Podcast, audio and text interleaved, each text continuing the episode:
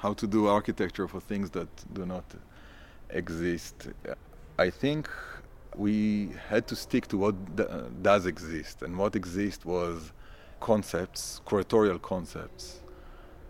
What exists was, for example, the concept of treating the 31st biennial as an event, as an, ongoing event, as an event that has uh, started when we start the process and will end, hopefully, months or maybe years after the actual exhibition closes. What we also had was an incredible building to think of as a site and to look at the qualities that it provides by itself. Qualities that has to do with distances, with dimensions, with light and dark, materials.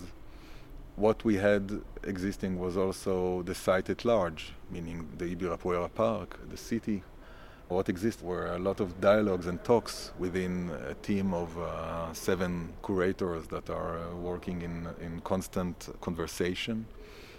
But for sure, it was a, a challenge and a very unique uh, process to work on such huge scale and to find a way to manifest architecture without the actual object of art for the first months was um, a very interesting uh, process.